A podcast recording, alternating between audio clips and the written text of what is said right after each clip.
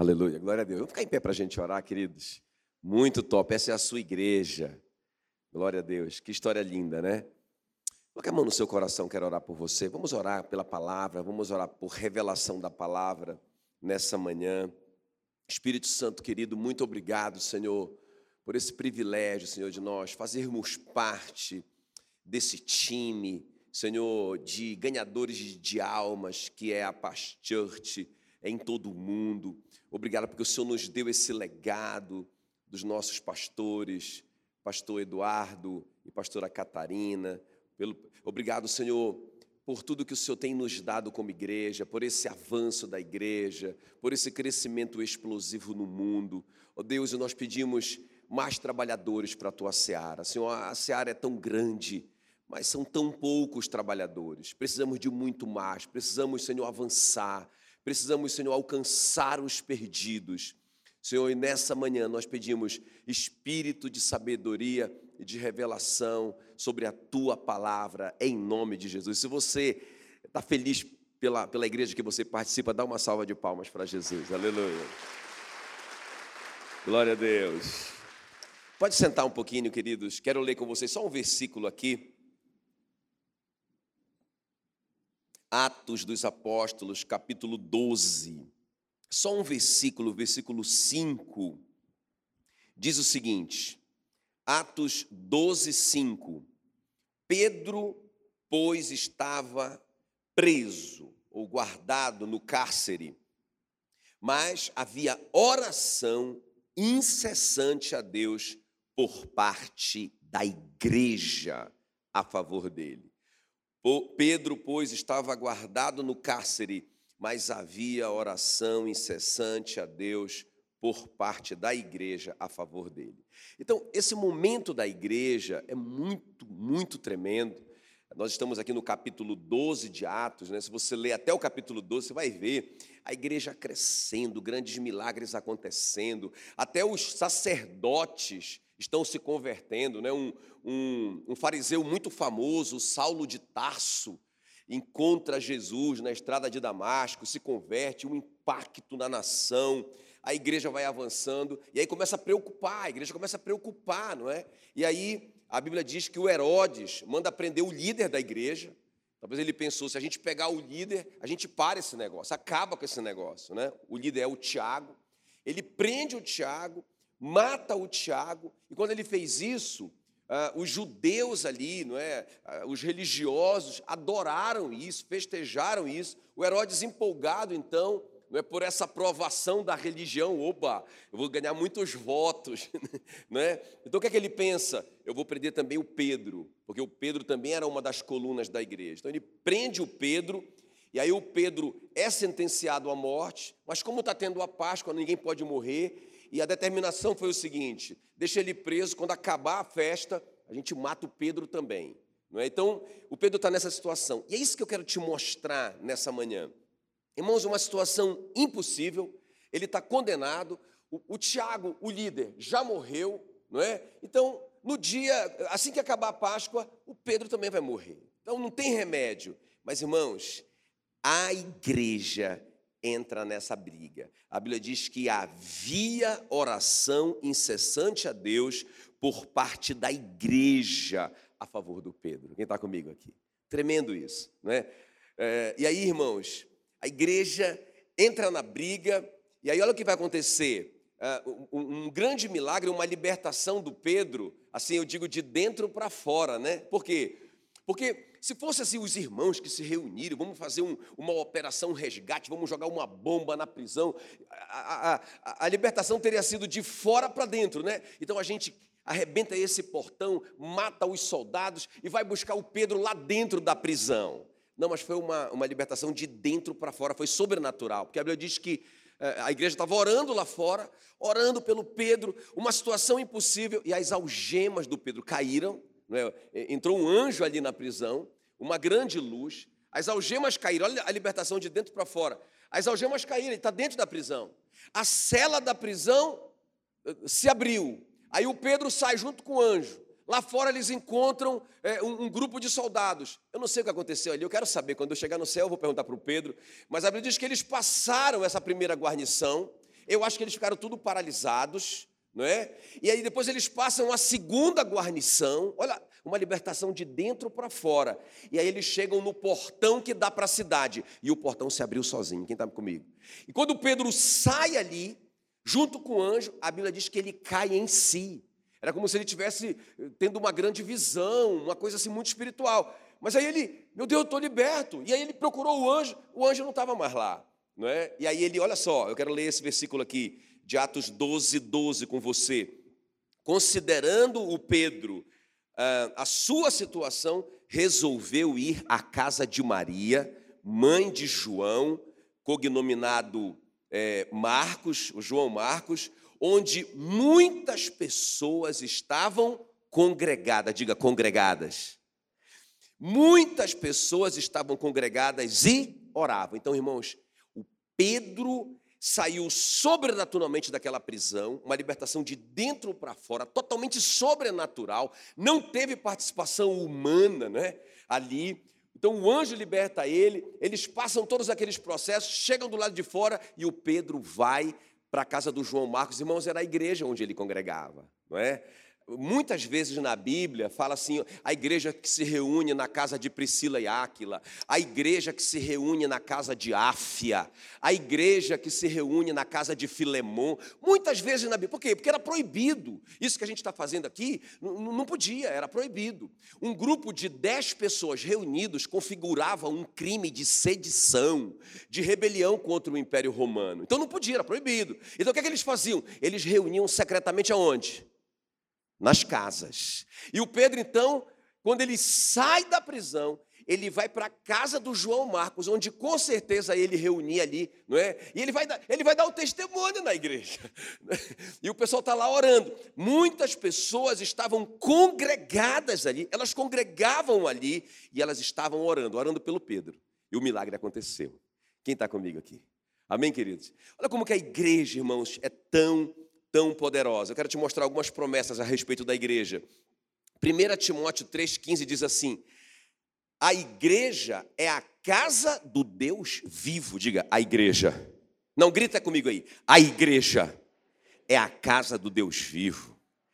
Ela é a coluna e baluarte da verdade. Meu Deus. A igreja é a casa do Deus vivo, ela é a coluna e baluarte da verdade. Olha o que fala em Atos 9,31. A igreja ficava cada vez mais forte, crescia em número de pessoas com a ajuda do Espírito Santo. Amém, queridos? Então, a igreja crescia com a ajuda do Deus Espírito Santo. Ela ficava cada vez mais forte. Diga, a igreja fica cada vez mais forte com a ajuda do Espírito Santo. Então, irmãos, muito forte isso aqui. E outra coisa, olha como que Jesus se relacionava com a igreja. Olha o que diz Mateus 16, 18. Também eu te digo que tu és Pedro. Olha o que Jesus falou para o Pedro. E sobre esta pedra eu edificarei a minha igreja, e as portas do inferno não, não prevalecerão contra ela. Irmãos, Jesus disse que ia, que ia edificar, ia, ele ia edificar a sua igreja. Ele prometeu: as portas do inferno não prevalecem contra a igreja. Agora, irmãos, Jesus não está dizendo que a igreja vai ser construída sobre essa pedra que é o Pedro. Não é? Isso não tem pé nem cabeça. Primeiro que o Pedro não era o líder da igreja, era o Tiago. E segundo que, quando Jesus disse, eu, é, é, sobre esta pedra, se você voltar um pouquinho ali, né, é, é, é qual que é a pedra? É a confissão do Pedro. O Pedro diz: Tu és o Cristo, o Filho do Deus vivo. Aí Jesus disse: Não foi carne nem sangue que, que te revelou isso. Tu és Pedro, e sobre esta pedra, não é? São duas coisas diferentes. Ele fala: Tu és Pedro, porque Pedro significa uma pequena rocha. E sobre esta pedra, que, que é uma grande pedra, uma grande rocha, qual é a, a pedra? É a confissão do Pedro, que tu és o Cristo, o Filho do Deus vivo. Sobre esta verdade, sobre esta rocha, sobre a palavra, eu vou edificar a minha igreja. E as portas do inferno não prevalecerão contra ela. E outra coisa importante aqui ainda. É, quando Jesus se manifesta ali em, em Apocalipse 1,12, eu quero que vocês leiam comigo. Olha só o que diz. Apocalipse 1,12. Jesus está falando com João, e aí o João volta, né, ele se vira para ver quem falava com ele. E aí, olha só, E voltado, vi sete candeeiros de ouro. E aí ele fala que entre os sete candeeiros de ouro havia um semelhante a filho do, do, de homem, vestido com vestes talares, que era Jesus. Não é? Ele segurava na mão direita sete estrelas. Olha só, não é? E aí, irmãos, vem a interpretação, Apocalipse 1:20. Quanto ao mistério dos sete candeeiros de ouro, são as sete igrejas locais. Então, quando Jesus se manifesta lá em Apocalipse, no meio dos sete candeeiros de ouro, ele mesmo dá a revelação. Esses sete candeeiros de ouro, João, são as igrejas locais. Então Jesus se manifesta no contexto de igreja local. Quem está me entendendo? Não, eu, eu quero só servir a Jesus, eu não quero participar da igreja. Impossível, porque a igreja é o corpo de Cristo. Eu não posso fazer parte de Cristo, que é a cabeça, sem fazer parte do seu corpo. Quem está me entendendo? Jesus se manifesta, Jesus está edificando a sua igreja, as portas do inferno não prevalecerão contra a igreja. E Jesus se manifesta no contexto de igreja local.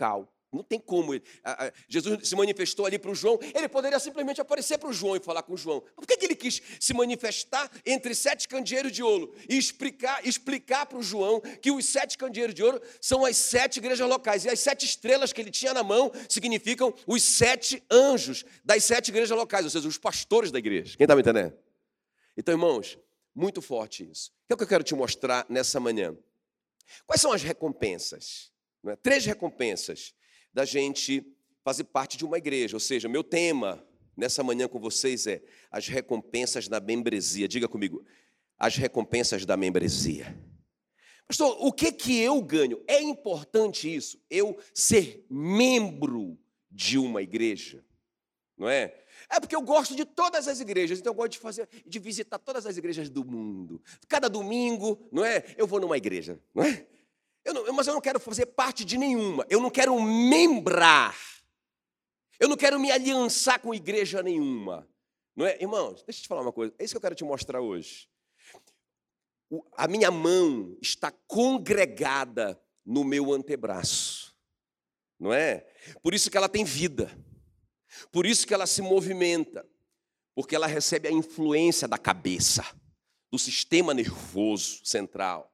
Não é? Ah, não, mas a minha mão não gosta desse antebraço. Ela queria ter um, um, um braço, um antebraço mais branquinho.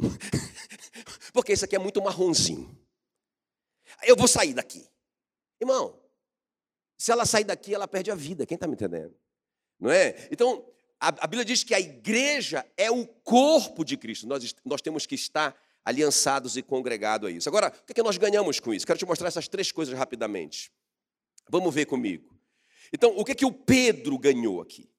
Não é? Porque a gente vai contar a história do Pedro, a libertação do Pedro. Então, Pedro estava preso, mas havia oração incessante a Deus por parte da igreja. Não era, não era só a mãe do Pedro orando por ele, ou a irmã do Pedro, ou uma pessoa conhecida. Diga, a igreja. O corpo estava envolvido. Não é? Eu acho tremendo demais isso, irmãos. Muito forte isso. Não é? Então, quando um irmão está doente, o corpo está doente. Não é? Acho lindo isso. Não, o irmão está doente, está com câncer. A igreja está doente. Por isso que a igreja tem que orar por ele, porque ele faz parte desse corpo. Ele é membro desse corpo. Não é? Nós, nós choramos com os que choram. Nós nos alegramos com os que se alegram. Muito bem, então vamos ver comigo aqui essas três recompensas. Pelo menos, claro, tem três mil. Eu só não tenho tempo. Mas eu acho que essas três são bem abrangentes. Três recompensas da membresia, de eu fazer parte do corpo. Então, a primeira coisa aqui, a primeira recompensa, diga comigo, proteção. Proteção. Olha o que diz aí o versículo 6 desse capítulo 12. Quando Herodes estava para fazer, para o fazer comparecer nesta mesma noite, ou seja, na verdade, no outro dia, o Pedro já ia ser apresentado para ser condenado, igual o Tiago tinha sido, não é? Então, e quando Herodes estava para o fazer comparecer, nesta mesma noite, estava Pedro dormindo entre dois soldados, ligado com duas algemas, né? uma em cada um soldado, e os guardas diante da porta guardavam a prisão. Então, irmãos, eu acho tremendo isso. Pensa, pensa, pensa bem comigo isso aqui, não é? O Pedro está preso, tem um soldado de um lado, pregado nele com uma algema, o outro com outra algema. Tem uma cela ali, os três estão dentro da cela. Do lado de fora, ainda tem mais é, é, 14 pessoas envolvidas na, na prisão do Pedro, porque a Bíblia diz que tinham 16 soldados só para esse caso perigoso, que era o Pedro. Coitado do Pedro. Irmão, é impossível ele sair dali. E aí, o que, que o Pedro está fazendo? Isso aqui é muito significativo. O que, que o Pedro está fazendo ali entre dois soldados? Né? Quem, quem pode dizer aí para mim? Irmão, é, chega a ser cômico, né? O Pedro, acho que ele olhou assim o ombrão ali dos soldados. Aí ele, rapaz, vou dormir porque vai acontecer alguma coisa. A igreja está orando por mim. Sabe, uma segurança. Deita a cabeça no ombro do soldado e ronca, irmãos.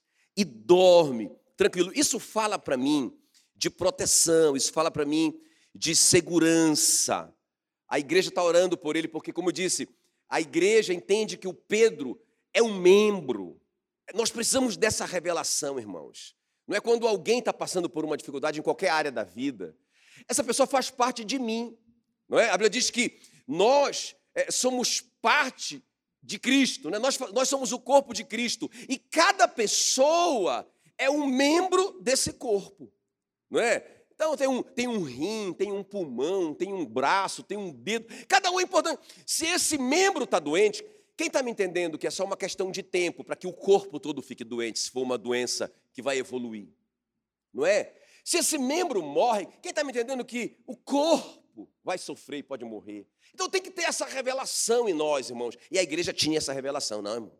Vamos pagar o preço pelo Pedrão aqui. E o Pedro eu, sinto, eu creio que ele realmente recebe essa paz ali que excede todo o entendimento, e no meio daquela tribulação, né, daquela expectativa de morte no dia seguinte, pensa, o cara vai morrer no dia seguinte, e ele está tranquilo dormindo. É, então isso fala de proteção para mim. Aí eu quero te mostrar aqui, é três figuras na Bíblia, ou três tipos, né? Tipos, sombras é, que revelam esse atributo que a membresia da igreja possui de proteger aqueles que fazem uso dela. Quem está me entendendo? Amém? Então, tem três figuras na Bíblia, três, três tipos na Bíblia, três sombras na Bíblia que mostram como que um membro é protegido, porque ele faz parte da igreja. Amém? Estão comigo? Então, deixa eu te mostrar aqui essas figuras dentro desse ponto aqui, proteção, desse primeiro ponto. Então, a primeira figura as cidades de refúgio. Vocês conhecem bem? Então, quando alguém matava, não é? Se alguém matava, e claro que foi é, de, uma, de uma forma, é, é, a pessoa matou porque quis matar. Então, que, o que é que dizia a lei? Olho por olho, dente por dente, vida por vida. Então, se o cara matou, ele matou por querer, então ele é morto e o sangue dele é derramado em cima ali daquela pessoa que ele matou, para que a terra não seja contaminada com maldição. O sangue do assassino limpava a terra da maldição, aquele lugar, aquele país, aquela cidade daquela maldição. Quem está me entendendo? Agora, se o cara matou sem querer, se aconteceu um acidente ali no trabalho sem querer, não é? ele estava cortando a árvore e o machado bateu no, na cabeça do cara lá e matou sem querer. Puxa vida, e agora? Vai matar o cara e vai derramar o sangue dele em cima do cara? Não, porque esse sangue é inocente. Quem matou é inocente, ele não matou porque ele quis. A terra vai ficar contaminada, isso que a lei dizia. Então, qual que era a solução? Seis cidades de refúgio. Não é? Então, esse cara tinha que correr para a cidade de refúgio para que o vingador do sangue não matasse o cara. Quem era o vingador do sangue? Era um parente daquela pessoa, que tinha o direito de matar o assassino. Não é? Está na sua Bíblia. Mas só que se o cara corresse para uma cidade de refúgio e elas eram colocadas em pontos estratégicos para que seja, para que fosse rápido a fuga, se ele chegasse lá, aí ele encontrava na porta os anciãos da cidade. A palavra ancião ali é presbítero. Interessante isso. Aí ele chegava lá, o ancião ouvia a história, colocava ele para dentro. O, o, vingador do sangue não podia pegar ele na cidade de refúgio, e aí o, os anciãos iam descobrir a verdade. Se fosse verdade, ele ficaria ali, não é? Sob custódia, protegido do vingador até a morte do sumo sacerdote. Isso é interessante também, né? Porque Jesus é o sacerdote, é o sumo sacerdote da nossa fé. O cara ficava numa prisão domiciliar até que o sumo sacerdote morresse. Mas quando o sumo sacerdote morresse, ele estava liberto. Quem está me entendendo que o nosso sumo sacerdote já morreu e nós estamos livres? Então, irmãos, muito tremendo isso, porque a Bíblia diz que Jesus falou: Eu edificarei a minha igreja e as portas do inferno não prevalecerão contra ela. É uma fortaleza construída por Jesus. Quem estiver na fortaleza, Satanás não pode pegar. Diga glória a Deus. Ah, mas você pecou, você matou. Eu não matei por querer, eu não pequei por querer. O bem que eu queria fazer, eu não fiz. Mas eu não queria fazer. Eu corro para a minha cidade de refúgio, que é a minha igreja é onde Jesus se manifesta. Eu corro para o corpo, eu estou protegido ali. Meu sumo sacerdote já morreu. Eu estou livre do vingador para sempre. Diga glória a Jesus, glória a Jesus. Então, a primeira tipologia da Bíblia que fala da proteção que a igreja exerce sobre os membros é a tipologia da cidade de refúgio. Eu amo demais é, essa tipologia na Bíblia. A segunda tipologia que fala de da igreja proteger os seus membros, é a história do Josué com os gibeonitas. Quem já leu essa história em, em Josué 9? Tem que ler a Bíblia. Tem que ler a Bíblia. Então, é muito legal porque o Josué, não é? Vocês sabem que ele é um tipo de Cristo. Inclusive o nome de Josué, não é? é, é Joshua, é o mesmo nome de Jesus no grego. É o mesmo nome. Não é? E eles eram generais, né? tanto, tanto Josué do Antigo Testamento quanto Josué do Novo Testamento, eles eram generais de um povo, eles estavam levando um povo para uma terra prometida. Glória a Deus, eu acho tremendo isso. Tanto, tanto Josué quanto Jesus estavam libertando um povo do Egito. Não é? O Josué do Egito e, e o nosso Josué, o nosso Jesus do mundo. Muito tremendo isso. Então, isso aqui é uma tipologia. Agora, veja bem o Josué fez uma aliança com esse povo. E era um povo, irmãos, que na verdade estava mentindo para o Josué. Não é? Os gibeonitas representam o mundo. Olha só, presta atenção. Na verdade, quando Josué entrou em Canaã, o mandamento de Deus para eles é que eles não podiam fazer alianças com os povos dali. Não podia, proibido, não pode. Mas os gibeonitas enganaram Josué. Disseram para o Josué que eles eram um povo de, eh, de, de longe. E eles vestiram roupas velhas e eles se fingiram de um povo distante. Não é? E a Bíblia diz que então eles fizeram uma aliança, o Josué eh, fez uma aliança com eles. E aí o que aconteceu? Cinco, cinco reis, cinco reis vieram contra os gibeonitas, porque eles ficaram com medo dos gibeonitas. Falaram, rapaz, eles estão se unindo com Josué. Olha só o, o diabo. Quando você se une com Jesus, o diabo fica com medo de você não é? Aí os, os gibeonitas se uniram com Josué e os inimigos ali em volta, cinco reis falaram: rapaz, vamos matar os gibeonitas, porque eles se uniram com Josué, não é? E aí eles vieram contra o Josué. E aí, irmãos, a Bíblia diz que, mesmo que aquela aliança, eh, sabe, mesmo que aquele povo não merecia a proteção do Josué, porque eles mentiram para o Josué, quem está me entendendo? Quem está me entendendo? Irmãos, ainda que a gente não mereça, nós fizemos uma aliança com o nosso Josué. Ele vai nos proteger. Aí o Josué veio em socorro aos gibeonitas, venceu aqueles reis e libertou os gibeonitas das mãos daqueles reis. Quem está comigo aqui?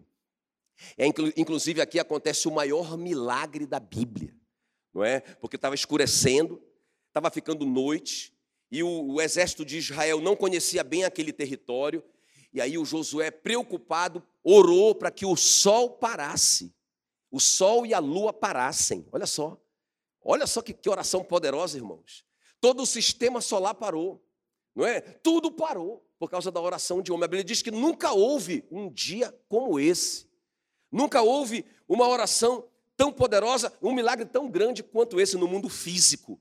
Um homem mandou o sol parar e parou por 24 horas, e a lua também, até que o Josué vencesse os inimigos dos gibeonitas. Isso é uma tipologia tremenda da igreja, porque nós somos como os gibeonitas que não merecemos. Nós somos é, pessoas cheias de defeitos, cheias de mentiras e enganos, mas nós fizemos uma aliança com Josué.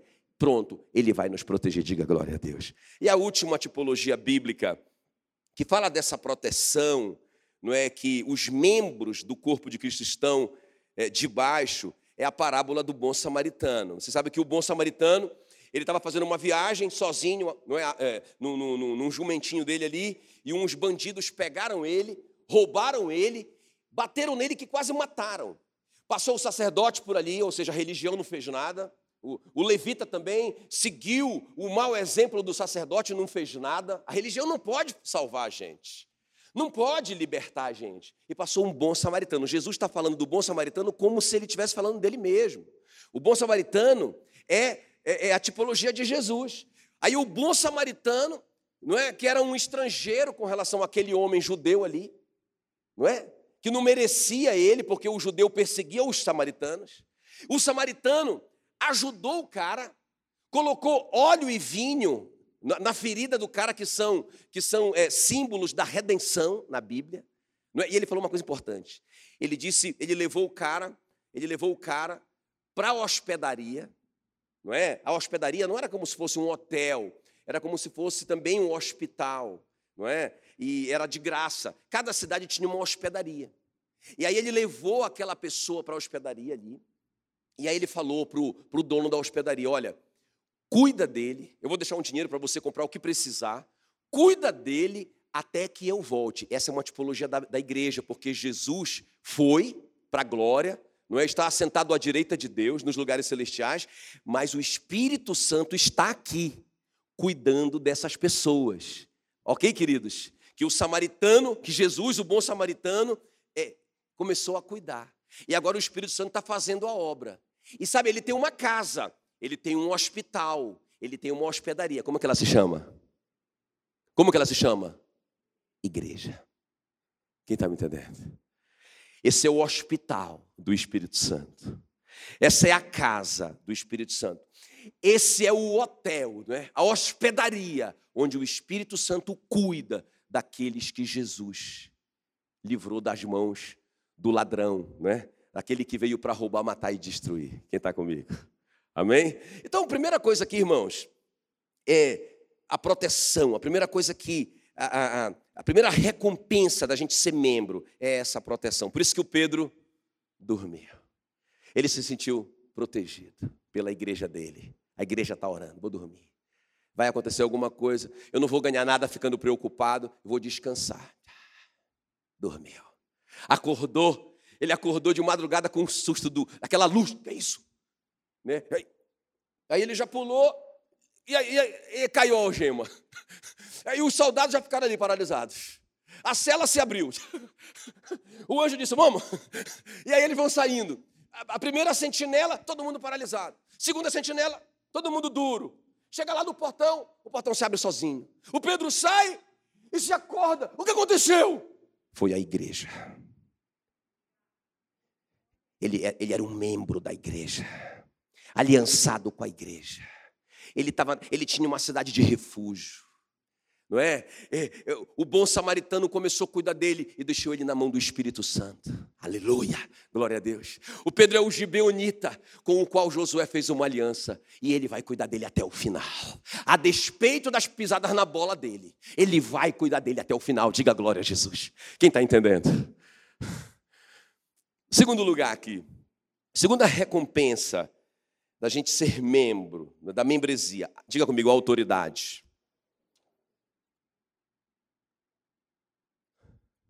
Olha o que diz aí Atos 12, 8. Então o anjo, quando o anjo chega, aquela luz invade a prisão, a algema cai automaticamente, a primeira ordem do anjo para o Pedro é: cinge-te e calça as sandálias. E ele assim o fez. O que foi que o anjo mandou o Pedro fazer? Fala para mim. O que foi que ele mandou o anjo fazer? O que é que é cingir-se? Vestir-se. Agora, essa segunda coisa que é muito importante, o que foi que ele mandou fazer? Colocar as sandálias. Então, irmão, presta bem atenção, muito interessante isso aqui. É, é, a segunda recompensa da membresia. Muito importante isso, guarda isso no seu coração.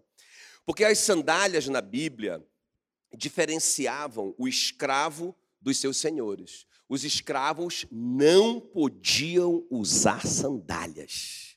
Só os donos de escravos podiam usar sandálias, era uma identificação. Então o cara estava andando na rua, está descalço, que é escravo. Não é? Ah, esse cara tem sandália. Ah, esse cara é um senhor, ele é um dono de escravos. Não é? Então, sabe, Jesus não quer só proteger o Pedro. Jesus não quer só libertar o Pedro. Jesus não quer só proteger a gente. Só libertar. Ah, eu estou aqui na igreja protegidinho. Não, irmãos, não. Aí a gente seria inútil se a gente fosse só protegido. Não. Sabe, eu acho que essa, essa autoridade que Jesus dá para o Pedro, não, você vai sair daqui de sandália. Você vai sair daqui como uma autoridade. Você é um embaixador em nome de Cristo. Diga glória a Deus. Para que isso? Para que, que eu preciso de autoridade? Irmãos, para exercer minha autoridade espiritual. Por que, que eu tenho que ter autoridade? Não, mas eu, pastor, eu não quero ter autoridade. Eu quero só ficar aqui na, na casinha do Espírito Santo, guardadinho, deitadinho para sempre no colo do, do, do soldado. Aí ninguém vai me ferir. Não, não, não, não. Irmão, você foi chamado para libertar outras pessoas. Você vai ver que o Pedro, eu não vou, eu não vou entrar nisso aqui, mas você vai ver que o, depois que o Pedro sai dessa prisão, irmãos, esse cara vira um problemão. Ele já era um problema né, para as autoridades eh, judaicas que perseguiam o cristianismo. Mas quando Pedro sai dali, rapaz, esse cara vira. A primeira experiência sobrenatural dele fez com que o Pedro entendesse mais e mais o propósito dele. Esse cara sai dali libertando milhares de pessoas. Quem está me entendendo? Então, irmão, você você foi salvo, você é protegido, mas o Senhor te deu autoridade. Para quê? Para você exercer sua autoridade contra Satanás. Para quê? Para que você liberte as pessoas da mão dele. Amém, queridos? Então o Senhor não apenas liberta o Pedro e protege o Pedro, mas ele dá autoridade para o Pedro, ok? Muito forte. Agora veja bem, é, até aproveitando aquela tipologia lá que eu usei dos gibeonitas, é muito interessante isso, porque olha só, presta bem atenção nisso. Quando Josué finalmente libertou os gibeonitas, olha o que aconteceu, olha aqui, ó. Ele libertou os gibeonitas, acabou a guerra, não é? Os, os gibeonitas estão livres agora. Aí o Josué prendeu os cinco reis, mandou trazer os cinco reis na presença dele, não é? E aí, quando um rei vencia o outro, culturalmente, o que, é que ele fazia? Ele colocava o pé na cabeça, no pescoço do derrotado. Quem está comigo aqui? Aí o Josué chama os cinco, manda deitar no chão. Agora, olha o que Josué vai fazer. Isso aqui é muito tremendo. Olha a autoridade que o Josué vai dar para os, para os soldados dele. Josué 10, 24. Olha o que ele diz aí. Trazidos os reis a Josué, chamou este todos os homens de Israel e disse: aos capitães do exército, que também tinham ido com ele: Chegai, ponde o pé sobre o pescoço destes reis. E chegaram e puseram os pés sobre os pescoços dele. Deixa eu te falar uma coisa, irmãos. Foi isso que Jesus fez. A Bíblia diz que ele despojou todo o principado e potestade, os expôs ao desprezo e triunfou sobre eles na cruz não é? Mas olha o que a Bíblia diz em Romanos 16, 20, que vem me acompanha aqui, ó. E o Deus da paz, em breve, esmagará debaixo dos vossos pés a Satanás. Diga glória a Deus. Então, é Jesus fez a mesma coisa que o Josué, não é? A tipologia bíblica. O Josué, ele tinha que pisar, mas ele não pisa, ele chama a igreja dele. Ele chama o exército dele, a igreja é o exército do, Deus vivo, a Bíblia diz. Então ele chama os líderes do exército, pisem vocês. E a Bíblia diz no Novo Testamento que em breve, que em breve Cristo esmagará debaixo dos pés da igreja a Satanás. Diga glória a Deus. Isso, isso fala de autoridade. Isso, lá em Lucas 10, 19 diz: Eis que vos dei autoridade para pisardes em serpentes e escorpiões, e em todo o poder do inimigo, e nada vos causará dano. Jesus, Jesus disse: as portas do inferno não prevalecerão contra a igreja. Aleluia. Eu quero ler com vocês aqui Efésios 1, 21. Olha só o que diz. Quer ver? Me acompanha aqui. Presta bem atenção. Olha o que diz sobre a autoridade da igreja. Cristo reina sobre todos os governos celestiais. Diga todos todos os, todos os governos celestiais, autoridades, forças e poderes, tudo está debaixo de Cristo. ele tem um título, ou um nome, ou uma autoridade, que está acima de todos os títulos, nomes e autoridades, não é? Das autoridades que existem neste mundo e no mundo espiritual, no mundo que há de vir. Aleluia. Deus colocou todas as coisas debaixo da autoridade de Cristo e deu Cristo à igreja. Como o único Senhor de tudo, a igreja é o corpo de Cristo, ela completa Cristo, o qual completa todas as coisas em todos os lugares. Meu Deus do céu. Meu Deus do céu. Como que as pessoas podem entrar num caminho de engano e querer tirar a igreja, não é? Não, querer tirar a igreja. Ah, por quê? Por causa dos escândalos. Ah, por causa disso aqui, disso, aquilo, outro. Após tantos argumentos, irmãos, se a Bíblia está dizendo que Deus colocou todas as coisas debaixo da autoridade de Cristo e deu Cristo à igreja. Ele, olha, irmão, deu Cristo à igreja. Meu Deus, e, diz, e ele continua dizendo aqui que a igreja completa Cristo, porque ela é o corpo de Cristo. Quem está me entendendo? É muito forte isso. Diga autoridade. Então, qual que é a segunda recompensa de eu ser membro de uma igreja? Qual que é a primeira? Proteção. Proteção. Eu estou seguro. Porque a cabeça, escuta bem, a minha cabeça, a cabeça do, do Jackson, ela cuida de todo o meu corpo. Não é?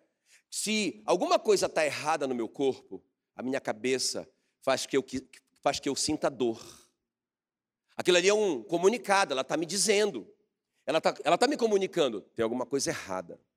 Não é? E algumas coisas a cabeça já manda, não é, os, os anticorpos, não é, os glóbulos brancos para ali, para combater aquela infecção. Quem está comandando tudo isso? A cabeça. Porque a cabeça, a cabeça ama a cada membro.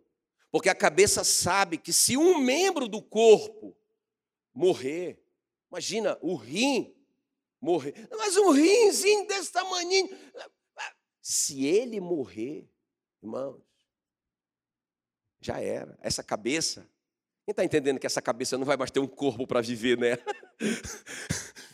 Então, deixa eu te falar uma coisa. Membro, cadê o. Só os membros, cadê os membros desse corpo? A cabeça se preocupa com você. A cabeça revela para você as dores. Não é? Às vezes a gente está numa situação, e você já percebeu isso, a gente começa a sentir aquela falta de paz, não é? Aquela angústia. Você não sabe o que está acontecendo, mas a cabeça está dizendo: não te mete aí, sai fora daí. Quem está me entendendo? Ei, a cabeça protege você, porque você faz parte dele. E não somente isso, você faz parte dele porque você faz parte da igreja dele, aleluia. E a última coisa aqui para a gente orar. Então, a primeira coisa, grita aí, a primeira coisa. A segunda coisa, Pedro, eu não quero só te tirar daqui, não. Eu não quero só proteger sua vida, não. Eu quero que você tenha autoridade, porque a guerra vai continuar. Coloca a sandália. Você é uma autoridade no mundo, aleluia. Amém? Então não tem lugarzinho para florzinha de Jesus, não. Na igreja vai ficar guardadinha até Jesus voltar. Não, não. Você, para que, que você tem uma armadura? Para quê? Para que, que eu tenho uma armadura? Para que, que Deus me deu um capacete da salvação, uma couraça da justiça, um cinturão da verdade? Por que, que Ele calçou os meus pés com a preparação do evangelho da paz? Por que, que Ele me deu um escudo da fé? Por que, que Ele me deu uma espada? É para eu ficar guardadinho, sentadinho. É. Irmão, é para você lutar. Diga para a pessoa que está do seu lado: você não é florzinha de Jesus, você é o exército de Jesus. Por isso que ele te deu autoridade. Amém, queridos? Ei, pisa na sandália aí. Coloca, cadê? Está todo mundo de sandália aí? Você, tem você não é escravo do diabo. Um dia você foi escravo dele, porque Adão vendeu você para ele. Você foi escravo dele. Ele bagunçava sua vida, seu casamento, suas finanças. Ele bagunçava você, ele dominava você pelo pecado. Mas a Bíblia diz que o pecado não tem mais domínio sobre nós. Se você quiser ficar brincando de pecado, você vai lá. Mas o pecado não domina mais você. Você não é mais viciado nesse pecado. Porque você não está mais debaixo da lei, mas você está debaixo da graça. Amém? Você é uma autoridade contra Satanás, irmãos. Uma hora você vai começar a acreditar nisso. E você vai sair como uma autoridade de sandália no pé. Quando o diabo pensa que o diabo não vê a sua sandália, pensa que ele não vê, não é? Mas ele vê também alguns crentes descalços que não tomaram posse da sua sandália. O crente está lá vivendo uma vida de escravo, vivendo uma vida de escravo, como se ele fosse um escravo. O crente, ah, não sabe, ele está lá a sandália lá na casa dele, mas ele não usa. Não, você tem autoridade. E último lugar aqui, vamos orar, vamos, vamos, vamos avançar.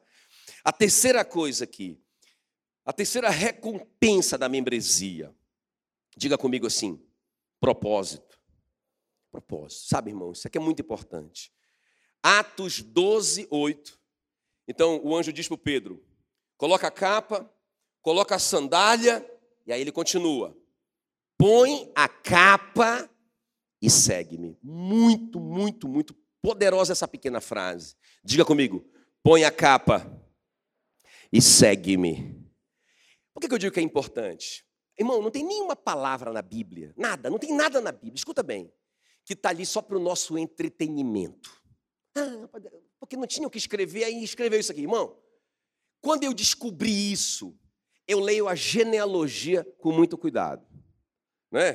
Quando eu comecei a ler a Bíblia, eu pulava os primeiros capítulos de, de Primeira Crônicas, que fala da, da, da, da genealogia, né? o fulano, o filho de Ciclano, o filho de Beltrano. Quando eu descobri que não tem nenhuma palavra na Bíblia que está ali só para a gente, é, é, sabe, só para a gente se entreter, eu disse, ah, então agora eu vou ler com mais cuidado, irmãos, e é impressionante, já preguei tanto sobre a genealogia. então, quando a Bíblia diz que o anjo falou essas coisas para o Pedro, quando disse, Pedro, coloca a capa, Pedro, põe a sandália, Pedro, quem está me entendendo? Me segue. Irmão, não tem nada, nada, nenhuma palavra que pode ser desperdiçada aqui. Então, a capa representava na antiguidade, ali nos dias bíblicos, a identidade da pessoa. Não é? Então, a pessoa tinha uma capa que a identificava. Eu não sei se vocês lembram do Bartimeu, e um detalhe importante na Bíblia, né? Que o Bartimeu, aquele cego que estava ali gritando: Jesus, filho de Davi, tem compaixão de mim. E aí, é, Jesus não dava moral para ele, ele continuava gritando, os discípulos mandavam ele calar a boca, e aí ele continuou gritando. Jesus parou e falou: traz ele aqui. Aí, quando Jesus falou isso, irmão, parou aquela cena, parou, ficou tudo preto e branco, só Jesus e o Bartimeu ficaram a cores. E aí, alguém falou assim: Bartimeu, o mestre te chama que, que o Bartimeu fez? A primeira coisa que ele fez, a Bíblia diz que ele deu um salto, pum, e tirou a capa, e lançou a capa. Para quê? Por que, que o Bartimeu fez isso? E por que, que Jesus falou no final, rapaz, a tua fé, cara, que fé é essa, meu amigo? Você é cara, a tua fé te curou. O que, que tem lançar a capa fora com fé? Irmãos, é porque a capa os, os, cegos, eles usavam uma capa para serem identificados. Não tinha olho, não tinha óculos escuro na época, nem aquela. Não tinha nada disso.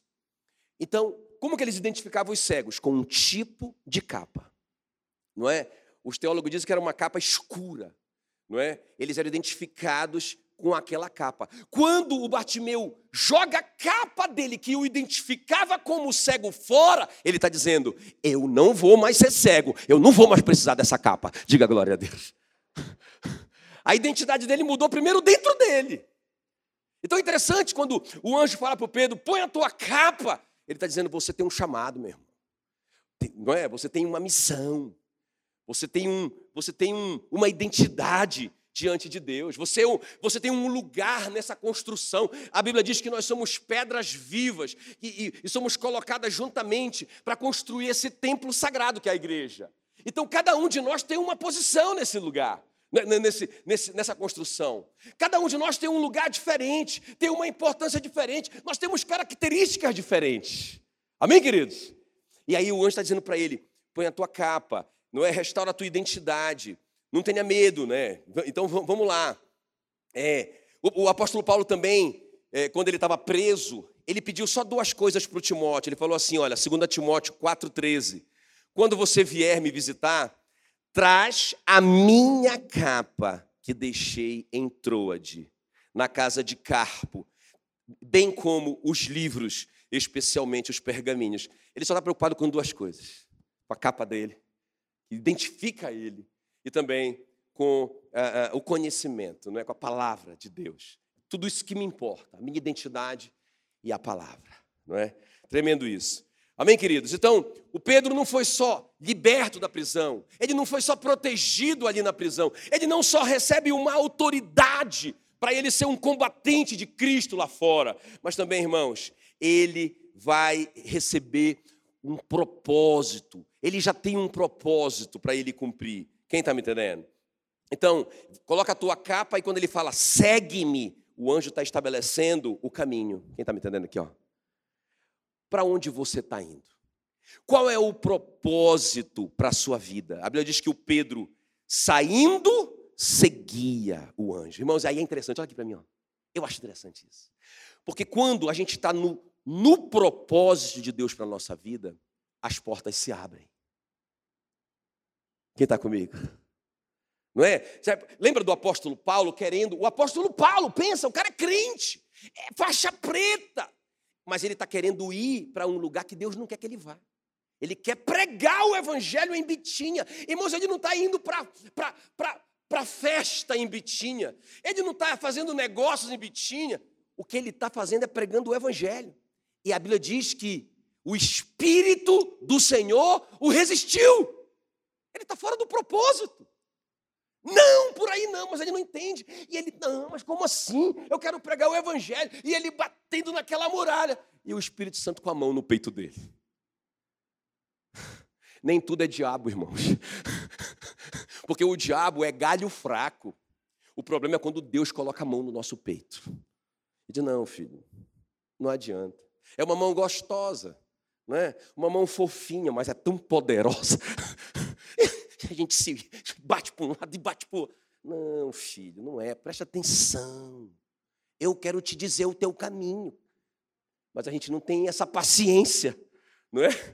A gente, a gente tem essa, é, é, é, essa cerviz endurecida para a gente, a gente se prostrar e, e, se humilhar e dizer: Senhor, me conduza. Né? Então o que, é que o anjo está dizendo para o Pedro? Pedro, põe a tua capa, identidade. Pedro, me segue. Aí, quando Pedro segue o anjo, a algema cai. Aí a cela se abre. Quem está me entendendo? Aí a, a, aquela, aqueles inimigos que estão ali ameaçando, não conseguem se mexer. Não consegue te pegar. Porque você está dentro do propósito. Porque você está dentro da missão. Eu digo assim, ó, eu digo para mim mesmo isso. Jackson, te manca. Eu digo para mim mesmo, eu digo, o melhor lugar para você estar é no C. Como é que é? É no CVD. Onde que é o CVD, pastor?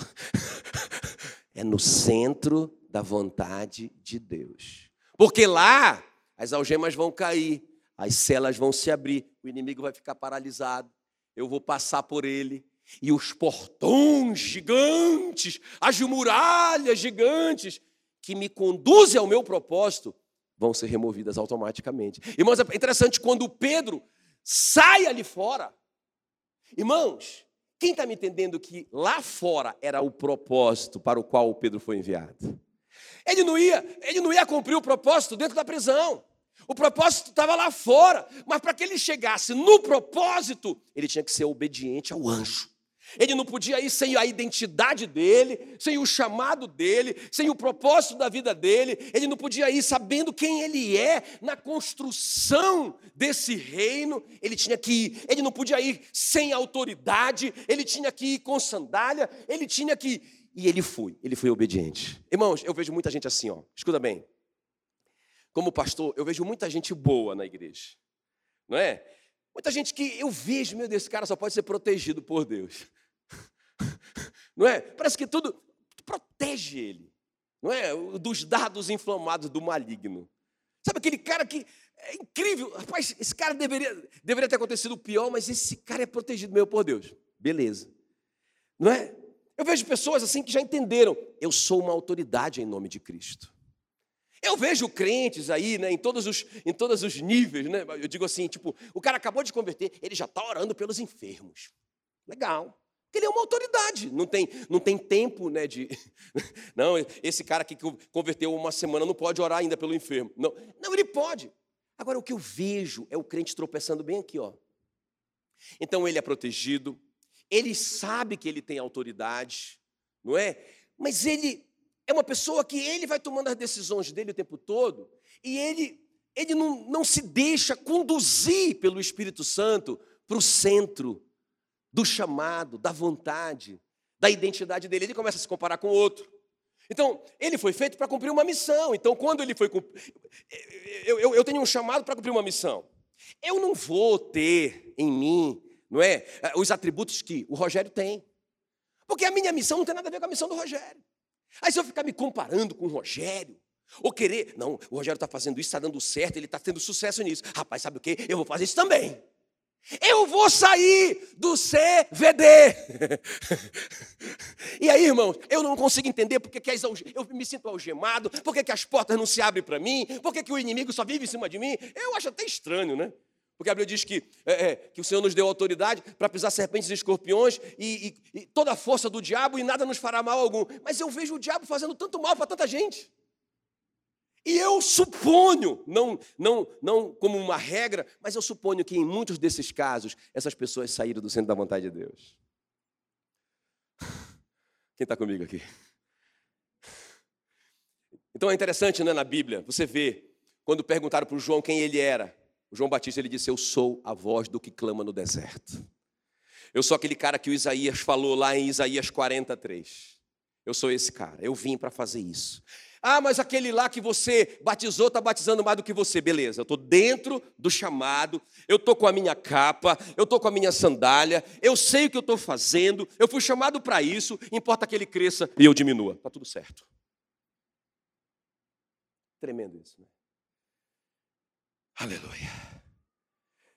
Uma frase do Miles Monroe, ele disse o seguinte: a maior tragédia na vida não é a morte, é viver sem propósito. Ah, morreu. Cumpriu o propósito? Não foi a maior tragédia na vida. Ah, está vivendo, já está com tantos anos. Mas está cumprindo o propósito? Não. Isso que é tragédia.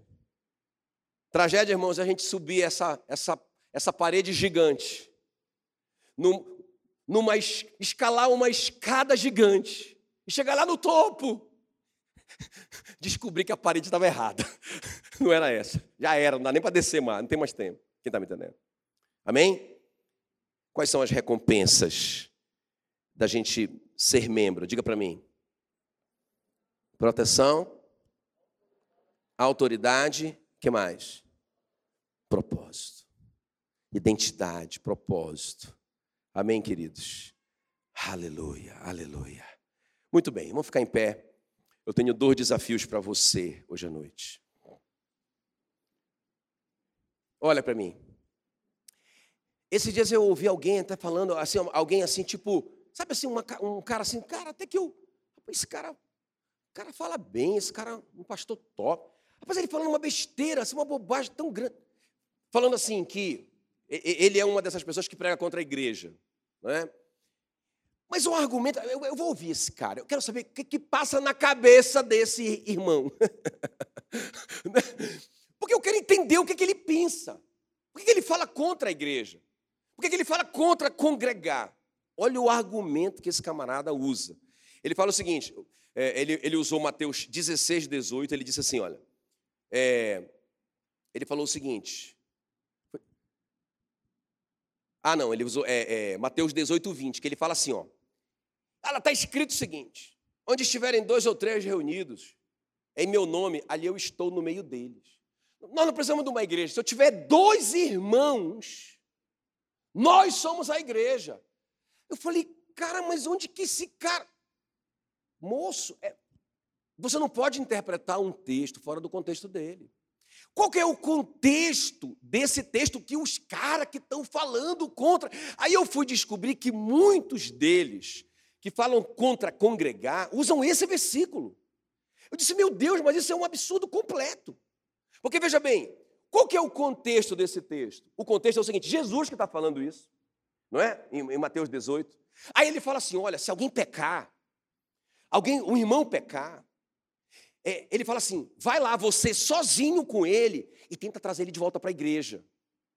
Se, ele se arrepender, aí volta para a igreja. Mas se ele continuar teimoso, leva duas ou três testemunhas porque quando tem duas ou três testemunhas, não é? A verdade é estabelecida. Jesus falou para ele. Então aí vocês vão lá e confrontam ele com amor. Se ele se arrepender, tragam ele para a igreja. Olha o contexto desse texto, gente. Tá. E se ele não se arrepender? Ah, leva então ele para a igreja. Leva ele direto para a igreja. Aí a igreja, o presbitério, vai determinar se ele realmente é crente ou se ele é gentil e publicano. Não é? E a igreja tem autoridade de desligar ele, se for o caso. Como que Jesus termina esse, esse, esse contexto todo? Ele termina com esse versículo. 18, é, é, 20. Porque onde estiverem dois ou três reunidos em meu nome, ali eu estou no meio deles. Qual que é o contexto? É trazer o cara para a igreja. O tempo todo. Vai lá sozinho, traz ele para a igreja. Vai dois ou três, traz ele para a igreja. E se ele não voltar atrás, ele para a igreja. E a igreja vai resolver o caso dele. Mas o contexto todo é trazer para a igreja e não juntar dois ou três para fazer uma outra igreja. Tem nada a ver, cara. Eu digo, meu Deus, que loucura. Que Bíblia é essa que esses caras estão lendo? Quem está me entendendo? Amém, queridos? Então, esse é o primeiro desafio, irmão. Leia a sua Bíblia, não vai na corda desses caras. Eu acho, eu, a, minha interpretação é assim: o cara se frustrou, foi magoado na igreja, ou aconteceu um escândalo naquela igreja terrível, ou sei lá o que aconteceu. E o cara com, cometeu esse, esse suicídio espiritual de sair da, da cidade de refúgio dele.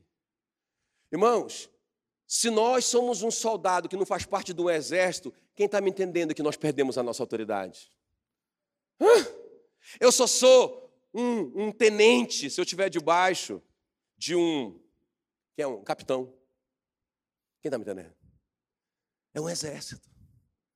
Tem, tem hierarquias, sim. Tem, tem, tem realmente cadeias de comando, sim. Amém? Muito bem. Acho que a gente já está pronto para tomar essa decisão hoje, né, queridos? Qual que é o segundo desafio? Você já fez aliança com a sua igreja local? Não é como os gibeonitas fizeram com Josué. Por isso que a Bíblia diz em Hebreus 10, 25: Não deixemos de congregar-nos, como é costume de alguns. Amém, queridos? Muito forte isso. Muito forte isso. Eu tinha um vídeo, mas eu nem vou passar esse vídeo. Ou passo meu vídeo? Dois minutos? Passa? Você não conta? Então vamos lá, passa meu vídeo aí. Olha o que, é, olha o que é ser igreja, né, irmãos? Esse cara é um corredor nigeriano. Ele, ele era favorito um dos favoritos para ganhar a corrida, né? É, é, é uma corrida de maratona. Mas não é esse aí, não. Esse aí caiu. É o irmão fraco, né? Cai. Todo mundo passa por ele, ninguém quer saber. Cada um preocupado com o seu negócio, com a sua vida. Não tem nada a ver com ele. Vai morrer para lá, meu. Não vou atrapalhar o meu projeto. Aí passa esse cara. Ele poderia, ele poderia ganhar ainda, né? Aí ele pega o cara. Isso é igreja.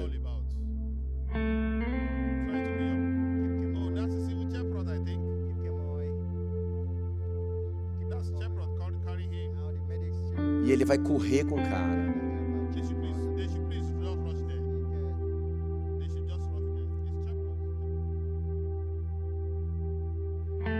ele, ele estava prestes a cruzar a linha de chegada, na corrida de 10 quilômetros, né? Na Nigéria. Notou o colega corredor queniano é, desmaiar.